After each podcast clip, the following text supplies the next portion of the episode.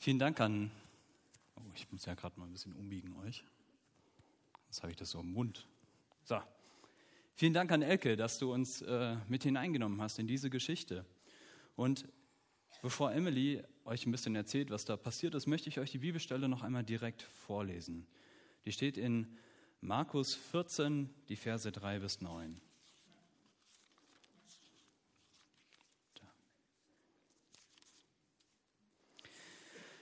Jesus war in Bethanien bei Simon, den Aussätzigen, zu Gast.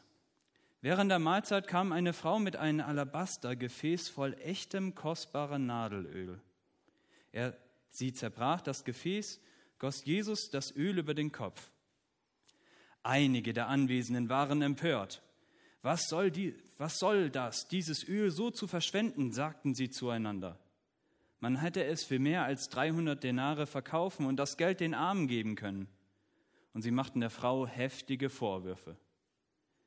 Aber Jesus sagte, lass sie. Warum macht ihr es der Frau so schwer? Sie hat ein gutes Werk an mir getan. Arme wird es immer bei euch geben und ihr könnt ihnen Gutes tun, so oft ihr wollt. Mich aber habt ihr nicht mehr lange bei euch. Sie hat getan, was sie konnte. Sie hat meinen Körper im Voraus für mein Begräbnis gesalbt. Ich sage euch, überall in der Welt, wo das Evangelium verkündet wird, wird man sich an sie erinnern und von dem reden, was sie getan hat. Also wir haben gerade eine Geschichte gehört, die wir mit Sicherheit alle schon einmal gehört haben. In dieser Geschichte ist Jesus zu Gast bei Simon, um etwas zu essen. Ähm, wie wir gehört haben, kommt eine Frau herein und sie fängt an, Jesus kostbares Öl über den Kopf zu gießen.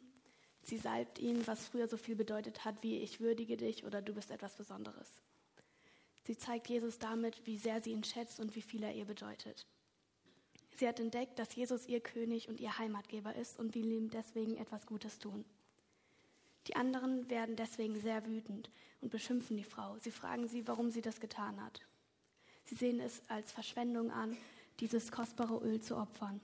Aber damit, ähm, mit der Geste der Frau zeigt die Frau nur, wie sehr sie Jesus liebt. Die anderen beschuldigen sie also, weil sie so verschwenderisch liebt. Denn das tut sie in dieser Geschichte, spiegelt sie Jesus verschwenderische Liebe für uns wieder. Am Ende sagt, sie, sagt Jesus, dass überall, wo das Evangelium gepredigt wird, man sich daran erinnern wird, was die Frau getan hat. Wir wissen nicht mal ihren Namen, dennoch kennen wir die Geschichte und sie bleibt in unserem Gedächtnis. Genauso wie es in unserem Gedächtnis bleiben sollte, wie sehr Jesus uns liebt und was er alles für uns geben würde. Danke dir. Die Geschichte ist eingekeilt zwischen dem Bericht, dass die Priester und Schriftgelehrten Jesus umbringen wollten, also den Entschluss gefasst haben, Jesus umzubringen, und danach folgt gleich der Verrat von Judas. Und das Ganze ist ein ganz großer Kontrast zu der Tat der Frau. Simon, der Gastgeber, war ein ehemals, also wahrscheinlich geheilter Aussätziger, einer richtig schweren Krankheit damals. Dass so jemand ein Festmahl für andere ausrichtete, das war bestimmt was ganz Besonderes und vor allem für ihn, für Simon. Genauso war es aber auch für die Frau ein ganz besonderer Moment. Elke hat uns das wunderbar vor Augen gemalt, was sie auch beschäftigt hat und so in diese Gedanken mit hineingenommen, was natürlich nicht im Bibeltext steht, aber ich kann mir das so gut vorstellen, dass sie sich genau diese Gedanken oder ähnliche Gedanken gemacht hat.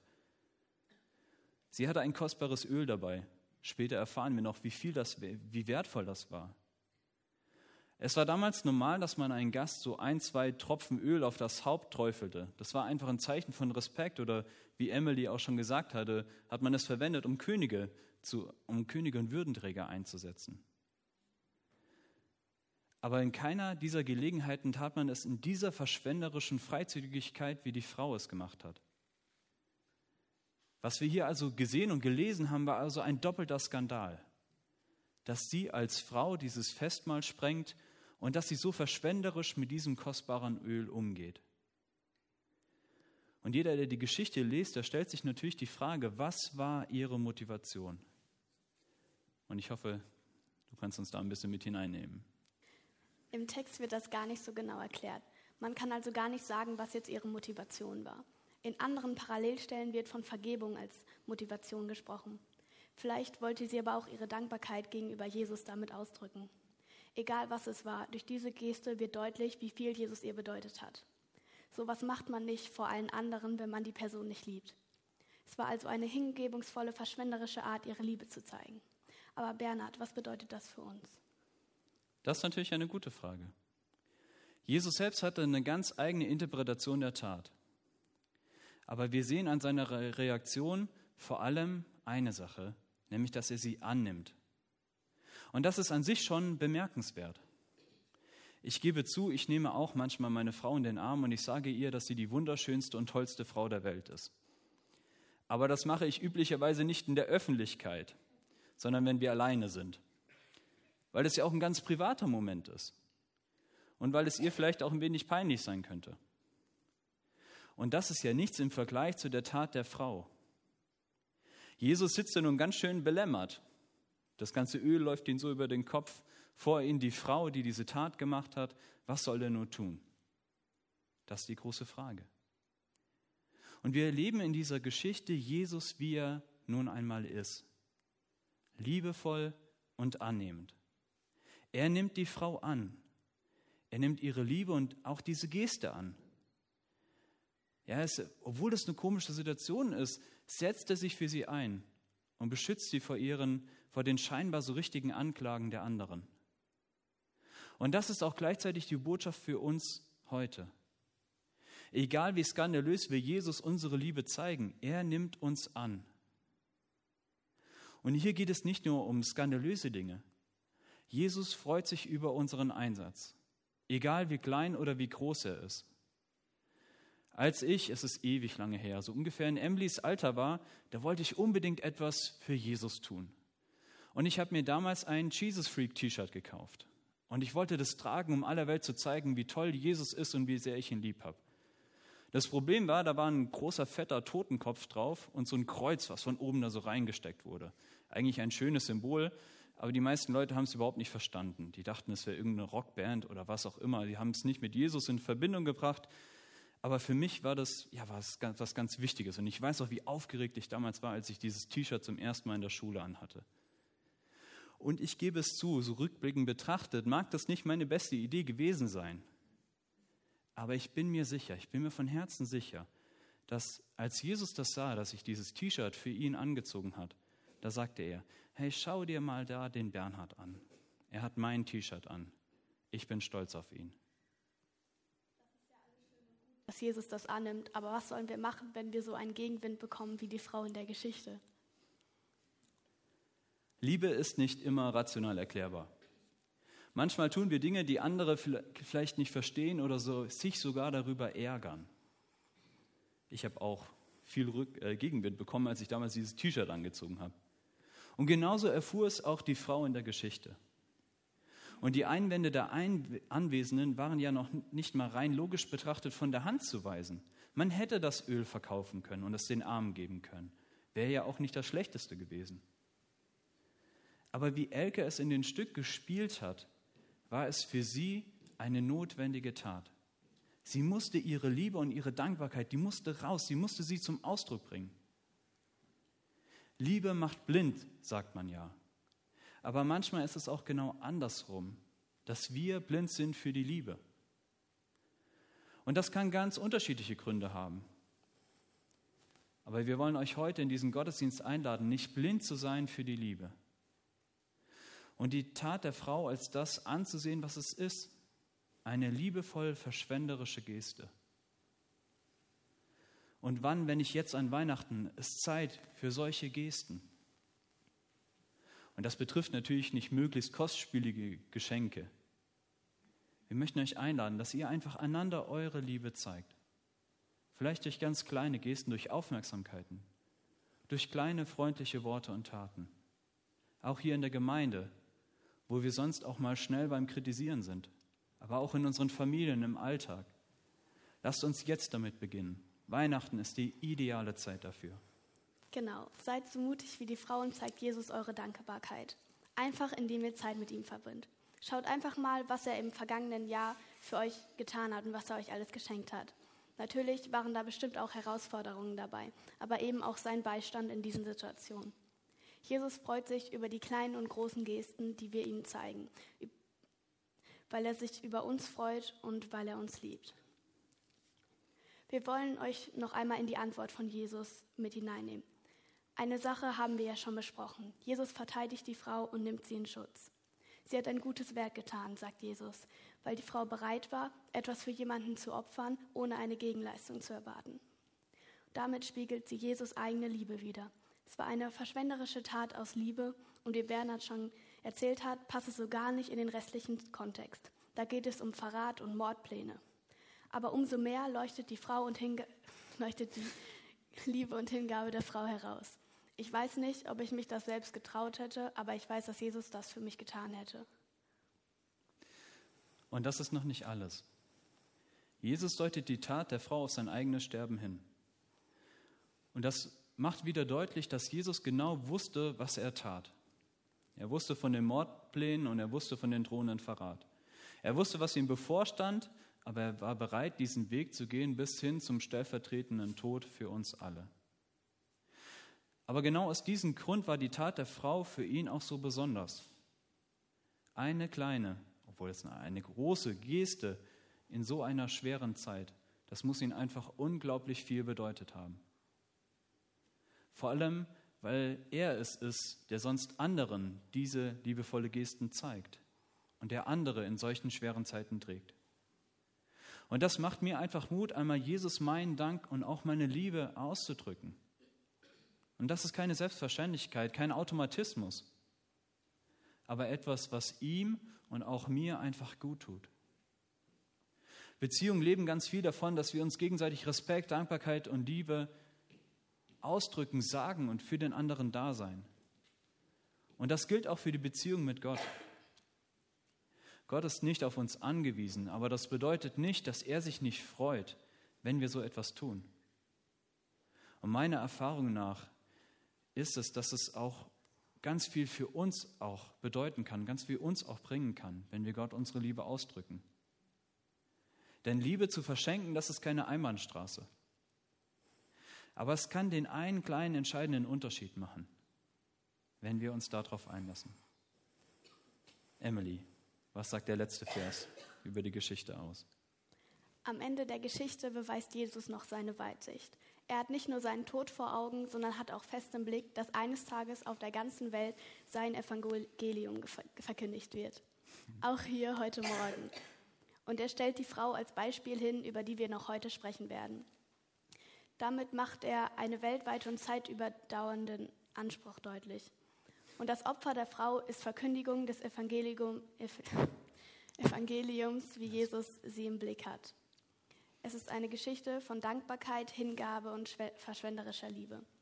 Und es ist nicht nur die Geschichte der Frau und Jesus, sondern wir sind eingeladen, Jesus Liebe anzunehmen, Teil dieser Liebe und Gemeinschaft zu werden. Und was tun wir, wenn uns das schwerfällt, wenn wir diese Liebe nicht einfach annehmen und auch selbst zeigen können. Das sehen wir im nächsten Anspiel.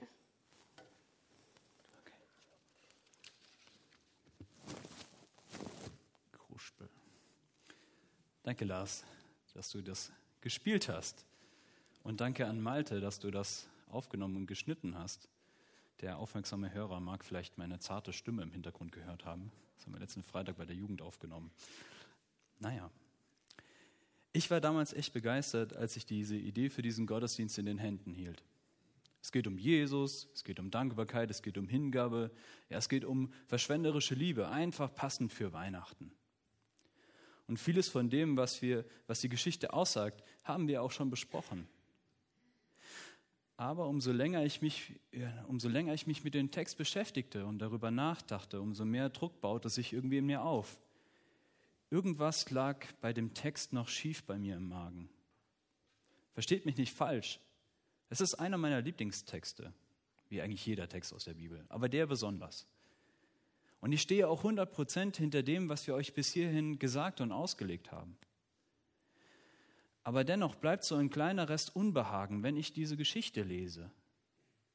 Und deswegen habe ich diese Szene mit Simon geschrieben und Lars gebeten, sie für uns zu spielen. Es war der Versuch, die dritte Hauptperson in der Geschichte, die eigentlich nur ganz am Rande vorkommt, mit ihren Anfragen an die Geschichte vorkommen zu lassen. Weil auch ich mich mit diesen Anfragen identifizieren kann.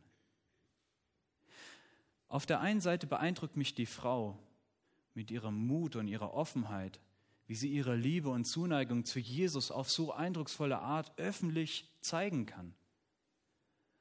Auf der anderen Seite setzt mich das unter Zugzwang. Soll ich das etwa auch so machen? Das liegt so ein bisschen außerhalb meines Wohlfühlbereiches. Mal ganz zu schweigen davon, dass man heute niemand mehr Öl übers Haar gießt. Aber jetzt hier auf der Bühne niederzufallen, mein Hemd zu zerreißen und ein rosa Bild von Jesus euch zu offenbaren und zu rufen, ich liebe Jesus, äh, das ist schon echt viel verlangt. Okay, ich bin Jugendpastor. Mir würde man das wahrscheinlich noch einigermaßen abnehmen und die Jugend hätte es wahrscheinlich auch gefeiert. Genau. Aber entspricht das wirklich mir? Und wäre das wirklich echt?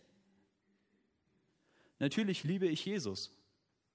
Und das sage ich nicht aus beruflichen Gründen, es ist wirklich so. Aber ganz ehrlich, es gibt in meinem Leben Momente, da ist die Liebe zu Jesus, naja, wie soll ich das sagen, so ein bisschen zugedeckt. Wenn ich mich zum Beispiel über den BVB ärgere, dass sie mal wieder wichtige Punkte liegen gelassen haben, der, der Zorn die Liebe zu, ganz ehrlich. Oder die Jugend, die trotz mehrmaliger Einladung einfach nicht auf meine Nachricht antworten kann. Da kommt so eine große bleierne Müdigkeit über mich. Oder einfach, wenn ich traurig bin, wenn ich niedergeschlagen bin, wenn ich frustriert bin über mich, meine Umwelt oder die ganzen Verordnungen, Bestimmungen, die einen das Leben so schwer machen. Weil man mich in solch einem Moment erwischt, da würde ich vielleicht die T-Shirt-Nummer auch irgendwie hinbekommen, aber so wirklich ehrlich wäre das nicht. Und wenn in so einem Augenblick auf einmal ein anderer solche Liebe äußert, da würde es mir wirklich schwer fallen, das einfach stehen zu lassen, es einfach anzunehmen. Und in solchen Momenten, da kann ich Simon und die anderen verstehen, die verärgert sind über diesen Skandal. Aber was ist die Botschaft für alle, denen es eher wie Simon oder wie mir geht? Die gerade nicht in der Lage sind oder schlicht nicht wollen, die eine große liebevolle Geste rauszuhauen. Erstmal ist es wichtig zu sehen, dass Jesus nicht mit ihnen schimpft. Er schimpft nicht mit den Menschen, die dazu nicht in der Lage sind, weil er es nicht von ihnen erwartet. Er weist die Anwesenden nur zurecht, weil sie sich abfällig und angreifend der Frau gegenüber äußern. Das ist in seinen Augen nicht in Ordnung aber da ist kein Druck, kein Verlangen, keine versteckten Erwartungen oder indirekten Befehle, das jetzt einfach der Frau nachzumachen. Jesus lobt das Verhalten der Frau und er kritisiert auf der anderen Seite das Schimpfen der anderen. Aber Jesus verlangt nichts von mir, zu dem ich gerade nicht in der Lage bin oder etwas, was, ich, was einfach nicht zu mir passt. Simon war ja ein ehemals Aussätziger. Wahrscheinlich hat Jesus ihn geheilt, man weiß es nicht so ganz genau, aber Simon hätte durchaus Grund genug gehabt, Jesus seine Dankbarkeit zu zeigen. Aber so denkt und handelt Jesus nicht. Und dadurch öffnet er uns einen Bereich, einen großen Spielraum, in den wir uns ganz frei bewegen können. Es muss nicht immer die eine ganz große Geste sein, ein aufmerksames Nicken, das von Herzen kommt, das reicht ihm denn Jesus sieht unser Herz und er kennt uns. Und Jesus arbeitet nicht mit Druck, aber er lädt uns ein, dass wir uns fragen, wer bin ich in dieser Geschichte? Stehe ich eher bei den meckernden Massen oder fällt es mir leicht, wie die Frau meine Liebe auszudrücken? Oder hält mich etwas zurück wie bei Simon, Vielleicht ist da tief verborgen in dir so eine Sehnsucht nach Nähe und Hingabe, aber gleichzeitig eben auch so viel, was, was dich zurückhält. Und wenn dem so ist, dann lädt die Geschichte dich und mich ein, einfach mal zu überlegen, was ist es, was dich zurückhält? Vielleicht ist es Stolz. Vielleicht sind es Verletzungen, schlechte Erfahrungen in der Vergangenheit. Vielleicht aber auch einfach das Denken, dass ich so etwas nicht brauche. Schließlich bin ich ja alleine stark. Oder es ist schlichtweg eine Überforderung oder Stress, in dem wir gerade stecken. Egal was es ist, vielleicht hast du auch noch ganz eigene Gründe dafür. Die Geschichte macht deutlich, Jesus lässt dir alle Zeit, die du brauchst. Und er wartet geduldig und gleichzeitig bereit, für dich da zu sein, wenn du soweit bist. Deutlich wird es am Kontext. Kurz vorher wird ja über die Pharisäer berichtet, die Jesus töten wollen. Kurz nachher Judas, der beschließt, Jesus zu verraten. Jesus macht aber keinen Unterschied. Jesus geht ans Kreuz für die Frau, genauso wie für die Pharisäer und für Judas. Wir können die Hingabe und die Liebe von Jesu so oft nicht verstehen oder in Ganze erfassen. Und wir können sie so oft auch noch nicht mal angemessen beantworten. Aber das weiß Jesus. Und es ist ihm egal. Er zeigt uns dennoch seine große verschwenderische Liebe. Die Frau zeigt ihre Liebe hingebungsvoll und erweist Jesus einen wirklich wichtigen Dienst. Sie salbt sein Haupt mit Öl, behandelt ihn mit Ehre, was nur wenige Szenen später ins Gegenteil verkehrt wird, als die Soldaten ihm die Dornenkrone auf dieselbe Stelle drücken. Und obwohl Jesus das weiß, geht er diesen Weg. Für die Frau, für Simon, für die Meckerer aus der Geschichte, sogar für Judas. Und das macht Weihnachten eben auch heute noch so aktuell. Auch für mich und für dich. Es gibt Zeiten und Umstände, da fällt es uns leicht, Jesus unsere Dankbarkeit zu zeigen, genau wie bei der Frau. Es gibt aber genug Zeiten im Leben, da geht es uns eher wie Simon. Da stehen wir einfach etwas verdattert, staunen, ja vielleicht sogar ein bisschen verärgert daneben. Aber beide, Simon und die Frau, schaut Jesus mit seinem liebevollen Blick an. Jesus verlangt nicht die eine große besondere Geste von uns, aber er lädt uns ein, uns auf seine Liebe immer wieder neu einzulassen. Jesus steht bereit. Er wartet auf dich. Jesus möchte unser Heimatgeber sein, uns einen Ort geben, wo du sein darfst, so wie du bist. Lasst uns das in der folgenden Zeit durch Lieder und Gebet ausdrücken und auch wieder ganz neu erfahren, dass wir zu Jesus kommen dürfen und dass wir bei ihm Heimat finden. Amen.